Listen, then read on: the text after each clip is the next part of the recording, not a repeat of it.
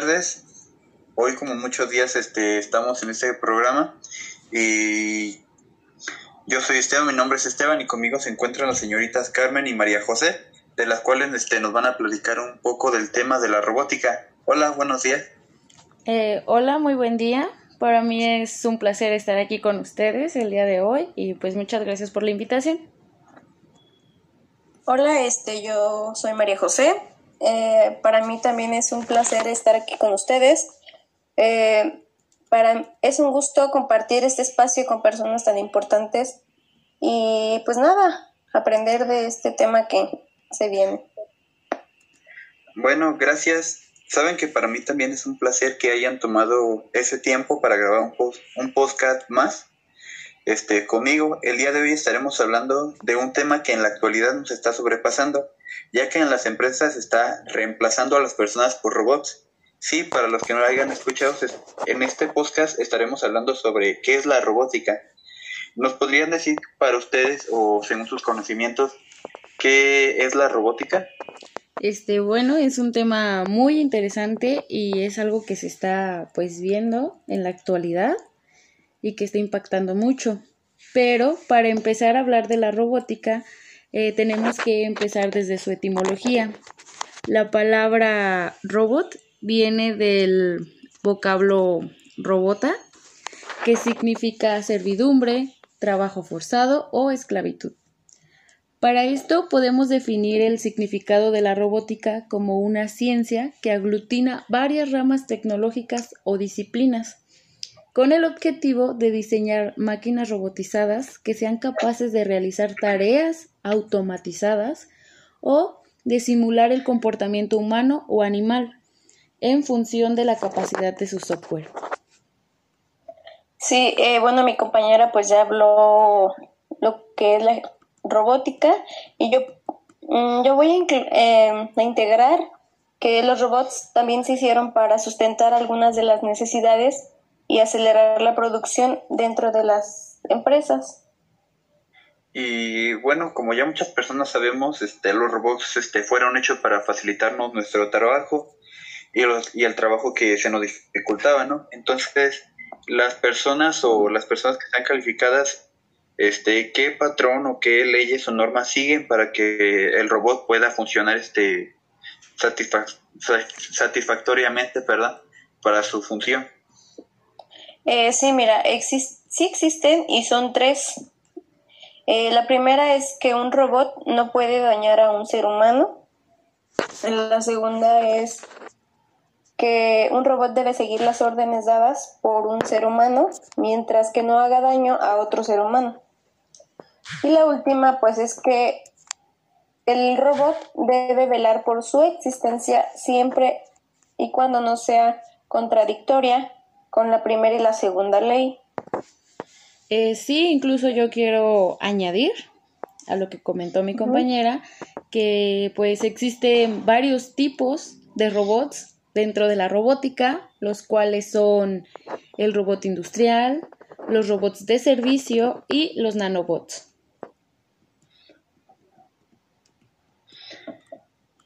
Y sí tengo entendido de que a los robots de servicio se les ha confiado diferentes tareas por ejemplo, este, no tanto en la educación, sino que en lo que son los salones de clase a los niños se les enseña cómo son los circuitos de los robots y en la agricultura este, tienen como que esos avances para que los mismos robots los manipulen y puedan recoger este el producto o las verduras o vegetales. Pero en el caso de los robots industriales, este, podrían ser aquellos que están en las empresas, como en la película de Charlie la fábrica de chocolate. Em, exactamente, así como lo mencionas, y pues qué buen ejemplo.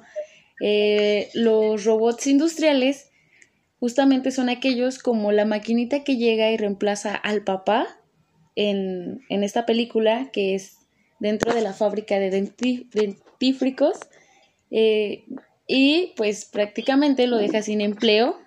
Y pues justamente es esto lo que está pasando en la actualidad. Ya hay muchos trabajos donde utilizan más máquinas para realizar dichas actividades de manera más rápida y ya no se contratan tanto a las personas, causando pues un desequilibrio en los ingresos económicos. Sí, eh, yo complementando lo que dijo mi compañero Esteban sobre la educación, eh, uno de los grandes científicos cree que es necesario integrar a los robots en las aulas.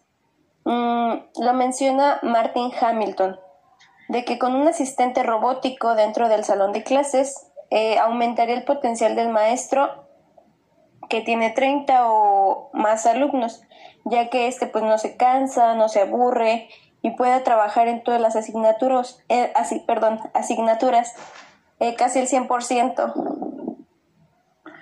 Y señoritas, este, ¿saben ustedes, saben ustedes quién inventó lo que es la nanorobótica y la robótica industrial? Ya que antes era como un sueño, solamente se veía en las películas, pero ahora, este, todos esos aspectos ya se están viendo como que más tangibles. Pero ¿quién inventó lo que es la nanorobótica y la robótica industrial? Sí, mira, yo tengo entendido que George Charles Devol fue un inventor estadounidense, eh, creador de, del primer robot industrial. Además, junto a Joseph, eh, fundó Unimation, la primera empresa de robótica de la historia. Eh, lo que es Richard Feynman y Albert Hibbs sugirieron el uso de la nanorobótica para usos médicos. ¿Y cuáles han sido los hallazgos de lo que es este desde antes, de sus inicios hasta, hasta la actualidad, este, los hallazgos más importantes, lo que es la robótica de estos tipos?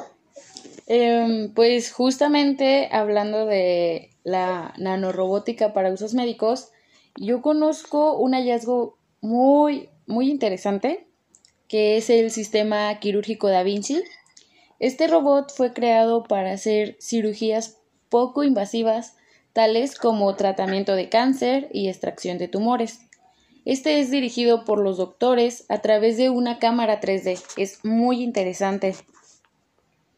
Oye, fíjate hasta dónde ha llegado el avance tecnológico que, o sea, ya hasta un robot puede hacer una cirugía. Esto se me hace muy interesante. Yo podría agregar otro eh, que es Paper, este robot se ha robado la atención por ocupar el rol de monje en funerales budistas y atención al público, como recepcionista, promotor y punto de información, ya que este tiene la capacidad de hablar hasta 19 idiomas. Imagínense. Wow, no, magnífico. Nosotros no podemos ni hablar cinco. este, hablando de los robots, también los humanoides es un gran avance. Por ejemplo, está el caso de Caspar, que este fue creado en la Universidad de Hertfordshire. Este fue diseñado para mejorar la capacidad de interacción y comunicación de los niños autistas.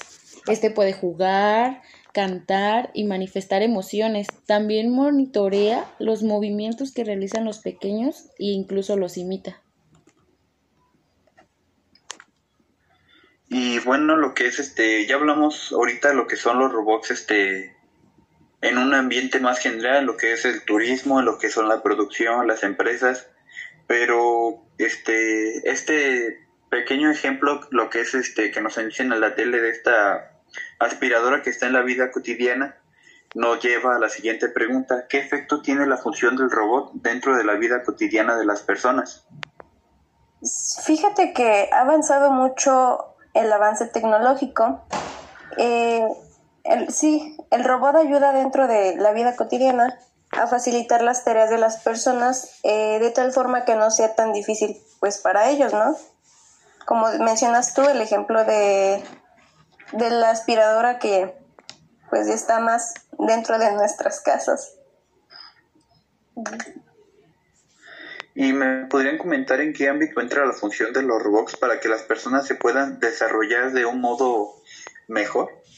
Eh, claro que sí. Mira, los robots tienen como objetivo principal desarrollar de modo más práctico y comprensible las destrezas motoras y cognitivas, ya sean de niños o adolescentes. Bueno, pues este, por el momento hemos hablado de un tema muy interesante y muy innovador, se podría, podríamos decir, pero me gustaría tener este, una segunda parte de esto y agradezco mucho por, porque estén aquí conmigo en esta sesión, pero lamentablemente se nos acabó el tiempo. No, pues muchas gracias a ti por la invitación y espero que se pueda hacer una segunda parte, ya que es un tema muy extenso y muy, muy interesante.